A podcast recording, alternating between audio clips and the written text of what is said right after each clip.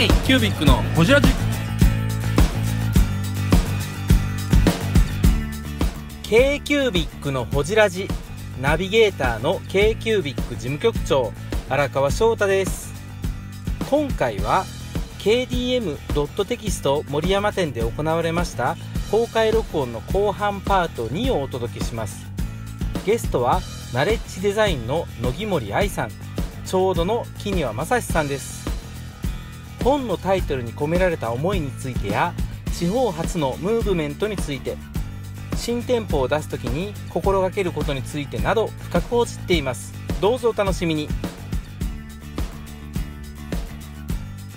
なんかやっぱ本の本当にあの、まあ、僕ら扱っててこういうことでもないですけど寂しいところっていうのはやっぱり一つあのほとんどの本って命が短いじゃないですか。そうなんですよ。下手すると数ヶ月、うん、で5年も10年も売れる本って本当一握りですしで重版まで行く率っていうのは何パーセントかちょっと分かりませんけど重版と2回目の3ですね、い。や本当に一番悲しいのが自分らが作った本が売れないこと。ですよね。だから今こうやって売れないっていうふうに言われてるんですけど本当にそれがこう切ないというかですねやっぱりみまあどんなに短くても2ヶ月1ヶ月半とか2ヶ月かかって作るそうですよね。でがん大変な本だと本当に1年とか2年かけなきゃいけないこともあるのでそんだけ頑張った本が売れなかった時っていう、はい。だから、うん、すごく、まあ、実はこの業界に入ってまだ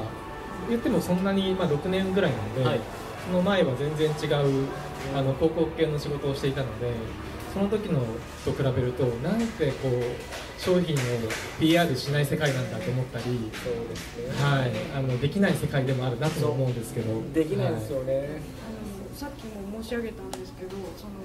新商品の商談にかけるコストが書籍と文房具だと全然違っていて本当に文房具はあの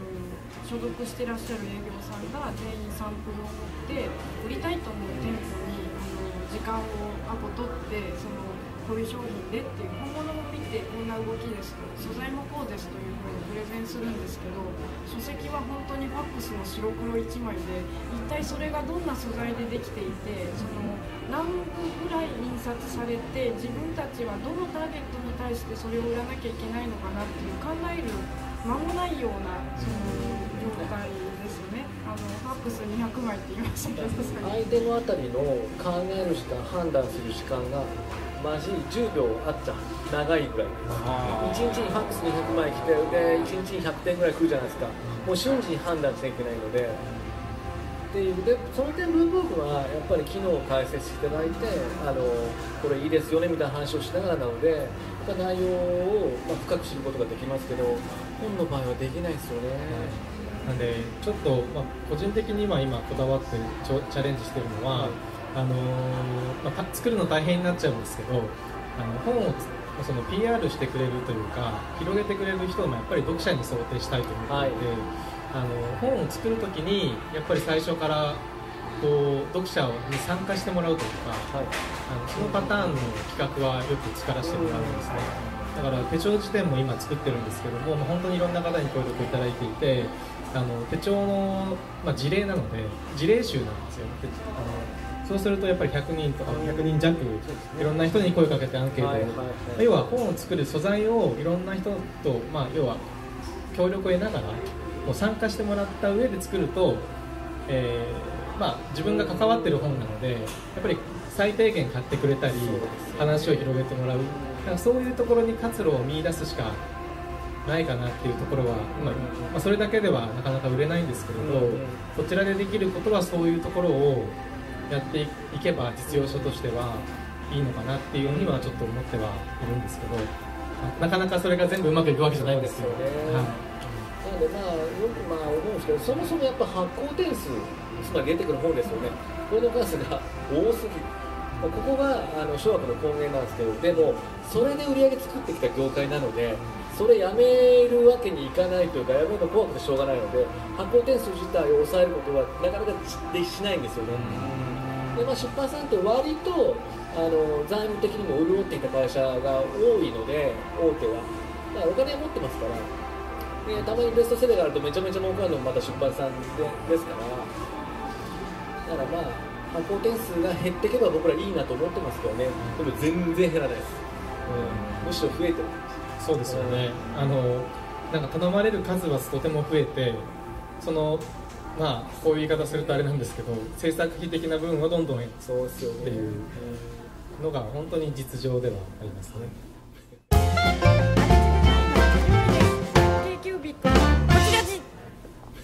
あれ 夢のない話になっちゃった。未来の話。そうです。夢の話を未来したい。みたいな話。はい多分なんですけど一冊をいかにそのたくさん売るかっていう思想をあのコンテンツというか中身が良い本なので読んでもらいたくてそれをより多くの人に見てもらう読んでもらってその時に何らかのその感想というかね所感を持っていただいてその人のその今後生きていくうちに何かしらその干渉するというと言い方悪いんですけど影響を与えるっていうのが多分本なんですけどなんかそこのねちゃんと一冊につき本当にいいと思ったものをたくさん売るっていうのをいかにそっちへシフトしていくかっていうのが一つ書店でのキーワードになってるのかなっていうのは思っていて今もその簡単僕はラそのレシピでしたけ、タイトルだけだともう本当に本たくさん見てるとこれなしだなっていうふうに思うんですよであとはやっぱり表紙表紙からそのエネルギーがね。エネルギーがあるかどうかとかいろいろ見るんですけど多分あのそこって背中を一つ押してあげるコメントがあるかどうかってすごく大事でみんなそうめんってどうやって食べてますかと。なんかひょっとして多分なんだけど麺にこうつけてね食べてるんじゃないかと。でもそれはある意図があって本当は違うかもよっていうのを書いたらえマジでみたいに思うと思うんですよ。なのでなんかそこの一押しっていうのを、まあ、時間がないっていうのを理由にやってこなかった業界なのでその一つずつのと違って一冊読まないとなかなかその魅力というかもっとやっぱりその読んでる間にいろんなとこに連れてってもらうプロセスを楽しむものなのでその最後の着地点は聞いちゃったり知ってたり分かっちゃったりしてもその間のプロセスがすごい大事でそこをなんか、あのちゃんといいなって思ってもらえるところまで背中を押してあげる作業っていうのを忘れてきちゃったなって反対に文房具って直感的にいいなとか必要だなって思ったりすることができたりする。短時間でよしあしの、えー分かんないものあるあるんですけど分かるもの多く存在したりするので隣の業界なんですけどすごくそのプロモーションというと大げさなんですけど一つあたりにかけてあげなきゃいけないその手間っていうのがちょっと違うのかもなっていうのは最近思いますね。ちゃんと起きます。いえあのその名前って本当に難しくってあのじゃあ簡単極うまそうめんレシピがじゃあダメなのかって言われるとなんか個人的にはもうちょっとこうしたかったはあるけれどもただ、えっと革命っていうとちょっとサブカルっぽくなっちゃうんじゃないか。そうすると読んでくれる人ってもう少し一般のそうめんを普段食べてる方なのでそうすると革命ってつかつけちゃったら買わない買えなくなっちゃうんじゃないか。っていうこともあるんですよ。すごくそこって、あのー難しくてですね。簡単極のそうめんレシピの方がいろんな店舗に置いてもらえる可能性もあったりするわけなんですね。だからそれがじゃあ結果どうなるかっていうのは最終的にはもう置いて、まあ、こう流してみないと分からなかったりするっていうところがすごくすごく悩ましいところなんですね、そこはなんかこうそのさっきの数秒の間に 刺さるのをこちらもなんとか苦心して考えるんですけどその通りにはいかないというのもあります、はその実情はでも作る方も分かってるってことですよね。分かってます。小売店さんは数秒で判断してるっていうところ。は、い、そうですね。ナイスデザインののび太です。K キュービックのフジラジ。結局その今のってその一般性とかね安全性とかとあとは尖ってるとかマニアックとかっていうののこれ戦いで、えー、と売るためには一般的な人だとか普通の人だとかに買ってもらわないと売れないっていうのがあってでも一般的なこととかあのっていうのは誰もがやってることでやっぱりつまんない世界だし敵がいっぱいいる世界なのでってそこから抜け出すためにはじゃあ危険なことやりたいんだけど危険なことやると今度はマニアックになりすぎて分かんなくちゃうから結局このうまいバランスで止めなきゃいけないんですよね、タイトルのそこがその例えばさっきの本だったりしたらそうめんは塩とオリーブオイルで食うのが一番みたいなタイトルをつけたらどうだとか絶対出てきたと思うんですけど、はいはいでもそれだとちょっとやっぱ趣旨と反するような意味になるんですよねそうなんですよ、うん。だから最終的なバランスでどこに落ち着くかっていうのは、本当に本によって全く違う、あの作る本、まあ、実は文房具の本も作るんですけど例えば僕古墳とかも結構好きで、はい。あの大人大人の探検古墳っていう本作ったんですね、はいはいはい。あのそれは、まあ、そこそこ言ったんですけど、はい。あのタイトル古墳だけですよ。うん大人の探検は単なるキャッチなので、結構どうしどうしようかなっていうの悩み悩んでそうなったんですけど、比較的はそれでも売れる時は売れるし、うんあの売れない時は全く売れないっていう、うん。本当に難しいところなんですけど。古墳踏んじゃったとかですか？いやでもすごいいいタイトルあの本当に古墳そのレベルでたくさん日本であるので、うん古墳何個あると思います？かえ古墳ですか？日本100個ぐらい。だった。もっと？1000個ぐらい。60万機ぐらい。60万？で大阪めちゃめちゃ多いじゃないですか。あ大阪多いですね、うん。であの60万？さらに多分60万ってすごいだけど。もっとあるって言われるんですよ。ああ。のし知らないうちに潰されてたりもするあーそうかそうか。確かに昔の人がなんかその痕跡を残せば古墳ですもんね。そうですそうです、うんあのそのくらい実はあるっていう。本当はそういうタイトルもいいかなと思ってたのであ古墳踏んじゃったすあごーい次は。はい。ありがとうございます。続編とかでどうですか？第2弾ではい。60万個あるからまだ残ってるぞっていう感じで、いやめちゃめちゃありますから。結構古墳マニアっていますよね。いや古墳人もやっぱいますよね。いいです、うん。本当に面白い世界で、はい、すいません本当になんか企画って本当に自分の好きなものとか、うん。なんかこう本屋さんって基本的になんかこう自分の好きなものを見つけてさせてもらったり広げてもらう場所っていうイメージでいるのでやっぱり企画を作る時って自分の好きなものから考えることが多くて、ですよね。そうするとやっぱ歴史とか自然科学とかって面白いですもんね。面白くて本当にうん。すごい面白いです、ちょっと夢がある話。うん。そうですね。あとねちょっとあれなんです。時間が足りないかもしれないんですけど、はい。今日来てる人ってほとんど大阪か名古屋の方が多いと思うんですよね、はい。はい。で本を作る現場ってほとんど東京じゃないですか。はい。はい。だからそこの地域差ってすごいあるなって思ってて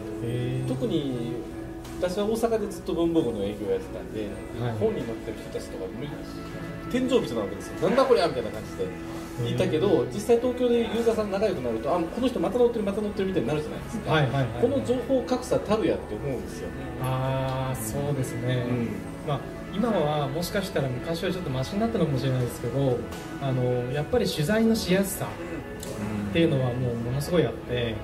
あのしかも今みたいに制作費がなくなってくると取材に1回大阪来るだけでももう本当にヒーヒー言いながら来るっていう古墳って全こっちの方がすごいメインにたくさんあるのに取材には僕1日しか行ってないんですから他はもう一生懸命資料を集めてっていうことにもなりやっぱり東京で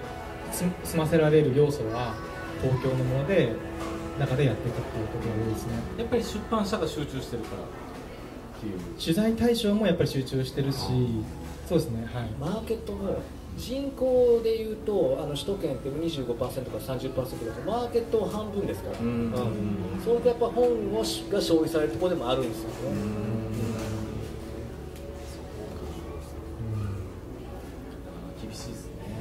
あれ？ちょっと夢の話にして。ですよね。なんかね地域発、地方発ってこれからキーワードじゃないかなってすごい思ってるんですよ。いろんなところで。なんか地場の店とかそうローカルとかグローカルとかっていうようやく始まった感じですね、うんうんうん。やっぱでもねあのこう言っちゃうだけどやっぱカルチャーのレベルって全く違いますから、うんうんうんうんうん。あのやっぱそのくらいあのさっきも言った普通の人みたいな感じですから、そういう人たちにやっぱりこの店いいでしょとか言ってもはあみたいな白いよねみたいな、っていうまあこう悲しさ、やっぱりあの今日いらっしゃる方もそうだしメーカーさんもそうだし編集やってる方もそうだけどやっぱ特別な人じゃないですか。で人口比で言えば多分全体の1%とか2%しかいない人たちで、うん、その人たちだけの話になっちゃうとやっぱそういうのっていいよねってなるんだけどでも意外に一般人っていうのはそれよく分かってなくてっていうとこなんですよでもやっぱ売り側としてはそういう人に買ってもらわないと商売にならないしっていう,、っていうような気がしますね。いやでも文具作ってても一緒ですよね。結局コアなファンがすごくいいって言ってくれても、はい。普通の人がたくさん買ってくれないと商売にならないんですよね。うん。そこの垣根をどう越えていくのかっていうところは悩みますよね、よくあの僕ら言うんですけどあの蛇口の設計って言うんですよ。あの水をどんなに美味しい水作ってもちゃんと一般家庭に届いて蛇口がないとそこで水飲めないじゃないですか、でどこでどう売るのかってとこが見えてない商品企画っていうのはやっぱり蛇口の設計がなってないよねみたいな話はするんですけどね。まあ、あの僕らはすいません蛇口の商売なので、うん蛇口が商売なのであの、まあ、偉そうなこと言いますけど、まあ、作ってる方は大変だなと思いますよ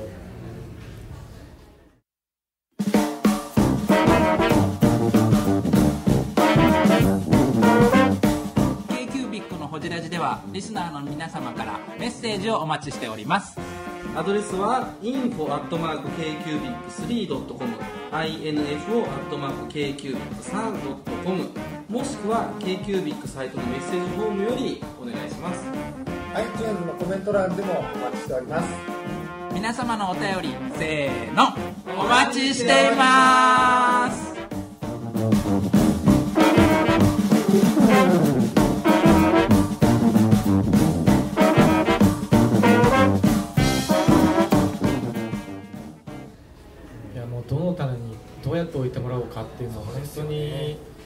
どうしたら置いてくれるんだろうみたいな。だから本当に申し訳ないんですけどあの作った本本屋さんに行って見つけたら必ず勝手に平置きにして帰るっていうのは、もう本当に申し訳ないと思いながらよくやるんですけど、うん。たまに私たちが通称運び屋って呼んでるあのお客様ですね、はい。あのこのこの本はここのカテゴリーにふさわしくないっていうふうにお客様が自分で判断するとこっちだろうっていうふうに勝手に変えてくれるから今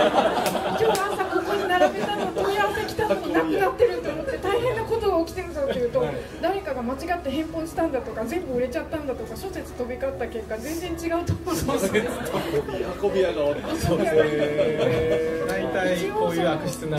スタッ者。フには聞くんですよ。私の多分カテゴライズがまずくてどっかで変えましたっていうのはそのバイトさんから同僚のスタッフまで聞くんですけどたまに誰も変えてないよっていうとお客様が運んだんじゃねえかってそういう通常運び屋とトランスポーターがいるんですよただそういう方って少なくともその意図を持って見てくださってるんでやっぱり他のお客さんに案内できないから困る一面もあるんだけどそのぐらいなんかいやこれは違うと俺的にはこっちだとか私的にはここなのよっていうのを持っていただくぐらいなんか、ね、興味というかもっていただけてるっていう意味ではすごくいいお客様なんですけどその日他の人に案内できなかったからできればやめてほしいなんですけどすぐ下の平積みだったら全然大丈夫です。私平積みでなんか1冊しかなかったものが実は4冊目で1冊になったように見えるみたいなのがあるんで。あの草の根活動。そうですね。あの もう一つすごく本でも文房具でもそうなんですけど邪道なあの営業手法を言うと、はい。普段から気にしてもらってる営業さんって頭上がんないんですよ。あのこれ今度あの発売したこれどうですかって言われてあんまり売れてないなって思うとでもこんなに気にしてお店に来てくださってるんで次はもうちょっと売れたよって言いたいのでいい場所並べとこうかなとかっていうのはやっぱり人が開催してる限りどうしてもやってしまうんですよ。これって悪いことかどうかっていうとまあどっち善でも悪でもなくって人の習性ですよねなので、まあ、同じような商品持ってらっしゃるメーカーさんだったり出版社さんだとなんか出してるラインナップでこの出版社さんに頑張ってほしいなとかこの編集者の方が作るものってすごく好みのものが多いので次も頑張っていこうかなとか次なんか出たら新刊平積みしようかなとかっていうのはやっぱりありますね。あの担当ベースで裁量がやっぱりあるので。なのであの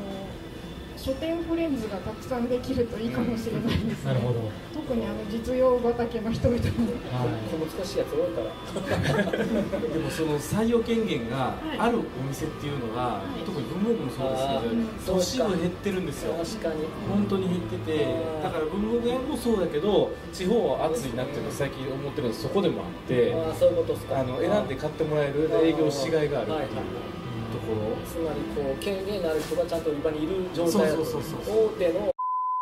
じゃないってことですねそうなんですよね、まああと本当に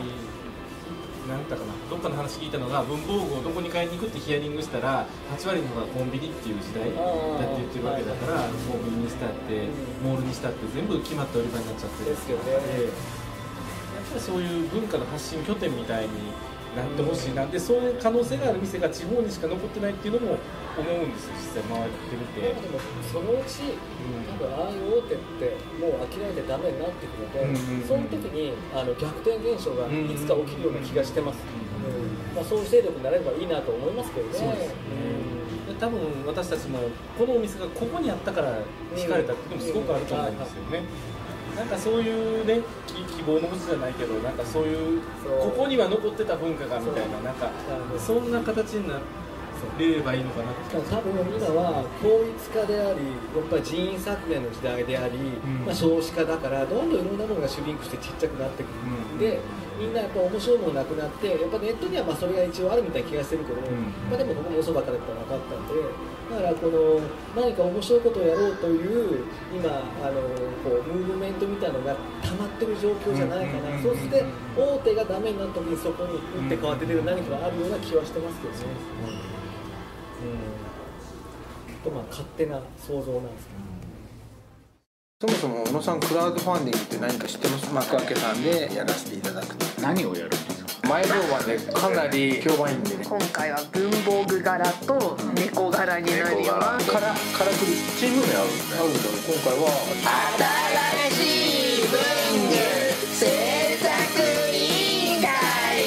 インスタ映えする日付シートとしても使える日めくり付箋カレンダーの新柄を作りたいというプロジェクト10月の30日まで始まりますのでよろしくお願いしよろしくおます。願いします幕開けにてクラウドファンディング挑戦中。また編集してもらえるもちろん調べます。そんなればいいんじゃないかなっていうね。なんか本屋さんってこう、まあ、本になってるのってほん本当いろんな種類があってこう世の中から消えていくものだったりそうですよね。いうのが本になることもすごく多いしあのあそこにあのブックカバーの本があるんですけど、あのあれですねあれあれってあの前の会社で同僚が作った本だったりするんですけど、はい、なんかああいうこう書費、はい、あれ安倍さん？あれじゃないか。あ違う本、うんまあ、あの 本屋さんで巻いてくれるブックカバーのコレクションみたいな。ちょっとマニアックな本なんですけどああいうものもやっぱりこうだんだんデザインがなくなっていったり消えていくものだったりするんですけど本当怖いのが、その本屋がなくなっちゃってその幼い頃に本屋で楽しく過ごしたって体験のない人が大人になる時代が来ると思うのでそうすると本屋って言葉自体が分かんないみたいになっちゃいますからそれは恐ろしいことだと思うんですけどね。だから地方の書店って本当頑張らないといけないと思うんですが、まあそうはなってないのでね。ぜひね我々も引き続き応援していけたらと思いますしなんかいろいろね、はい。一緒にやっていけたらなと思いますね、そうですね。はい、まあまあちょっとええ時間なので、えー、とまたメンツも変わってますなんか質問したいこととかあればぜひなんかありますか？質問はい。えっと木庭さんに質問なんですけど、はい。本を作る時のコストって大体どれぐらいかかるものですか？えーっとですねえーそれは制作側としてですか？それとも全部で？全部トータル人件費とかその。まあでも大体、まあ、でも実用書でどのくらい撮影をするとか取材が必要とか、はいはい。期間がどのくらいとかによってもかなり幅があるんですよ、ですけど、まあ、大体書籍を、まあ、制作制作する、まあ、僕らみたいなのは作るコストあと印刷するコスト、まあ、あとは流通だったりその他のコストがあって結構一冊1000万ぐらいはかかってるのかと。まあでももっと安く作れる場合もありますしまあその印刷する冊数にもよっちゃったりも全然変わっちゃうのでですけど多分1000万ぐらいですか、はい、だから結構出版社さんたちもリスクを負って本を出されてるんですよ、はい、よく出版社さんたちがあの増刷されないと利益が出ないという話って聞いたことあるかもしれないんですけどそのパターンですよね、まあ、それはそうだよねっていう感じだと思います、はい。はい、ありがとうございます。他に何かありますか？質問したいこととか。山本泰造さん。あ、はい。じゃああの野木森さんに質問なんですけど、えっと、先ほど野木森さんが作って、えっと、一棚100ですよね、で今回はそれ何本やられたんですか？このお店はだいたい多分300本ぐらい。300本。はい。でいつもの小型のお店だと120本とかなのでそれをだいたい1ヶ月ぐらいで全部そのどういう商品にしてどういう、まあ、パーツを使うかっていうところまで最後発注があるのであのやんないといけないんですよ。一番こだわその棚作りで一番こだわったのは何ですか？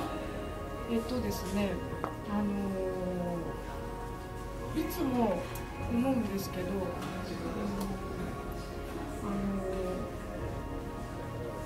お客さんっていりますよね。でお客さん買ってくれる人がいて私たち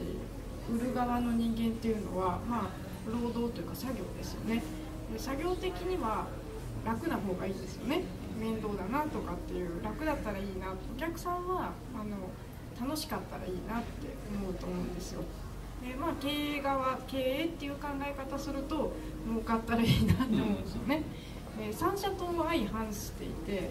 そこが良かったねって言えるのは一つだけで良い商品をお客さんが買えてああ良かったって思った瞬間だけが3人とも喜ぶ瞬間なんですよ。売り場っていうのは常にそこを目指さないとあのバランスが取れなくなって経営が立ち行かなくなればお店は最後閉店になりますしお客さんがやっぱりあのそれは買ってくれるっていうところが全部のトリガーになってるのでじゃあ来てもらうためのそのまあ、重機っていうのがあってその時にやっぱり見やすかったり商品の魅力が一番、まあ、よく引き出せるような置き方とか順列があるだろうという仮説でいつも作ってるんですけどその時に一番良いと思うことをしようとしてるんですけど、うん、よくできたって思うことは実は一度もなくってあのこうするとこっちが難しいしこっちにしちゃうとこれが実現しないみたいなのの塊なので致し方なくの連続ですね。あの多分要素はルックスって要素と見やすい探しやすい、えーボリューム感を感じる要素とあとは、えー、と収納力って要素と、うん。商品がちゃんと置ける入るたくさん入るっていうのともう一つが、えー、とオペレーションしやすいっていう要素多分3つなんですよ。それをあの重機のいろんなパーツを使って実現していくっていう作業ですね。もう本当にもう大変なことですけど、なので最近というかここ5年6年は正面から見た図と横から見た図っていうのを必ず1本ずつ書くんですよ。で商品を置いた時にその奥まりすぎないかとあの出っ張りすぎないかと横と整合が取れてるかっていうのを必ず確認するんですね。それでは全商品のサイズとかもちろん。測ります測ります。すげえ。すごい。なそれをやるといいところ一つあって売り場作りましょうと。開店準備しますって言って商品じゃんじゃん入ってきた時に絶対入るんですよ。余らないし絶対入るしその思った通りになるんで思った通りに失敗もするんですけど 絵で変だったからやっぱ変だなっていうふうになるんですけど。開店準備期間っていうのが一番肝なんですよ。つまり短期間しかなくて、まあ、大体うちだと2週間とか1ヶ月とか取るんですけどその期間内に実はオープン以降の売り上げってほぼ決まっちゃうのに期間短いんですよね。だからその時にいかに正確な作業ができるかって準備の期間はその前たくさんあるじゃないですか。そこでその期間にうまくいくような準備をしとくっていうことです。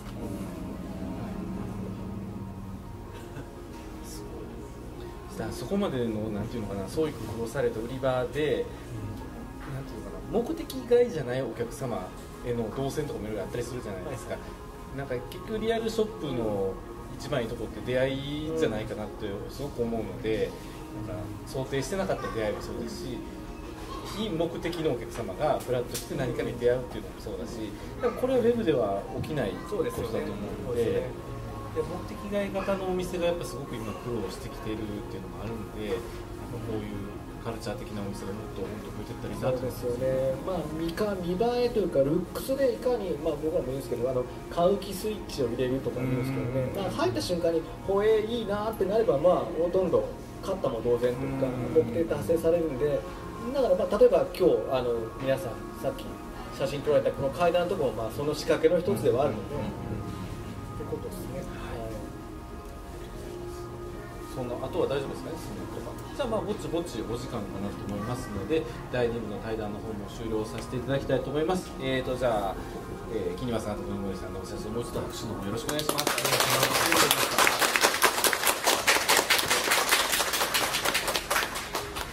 挨拶します最後。別にいい？はい。えーと、じゃあですね。k q b i c のほじラジこの番組の提供は山本修行ロンド工房レアハウスでお送りしております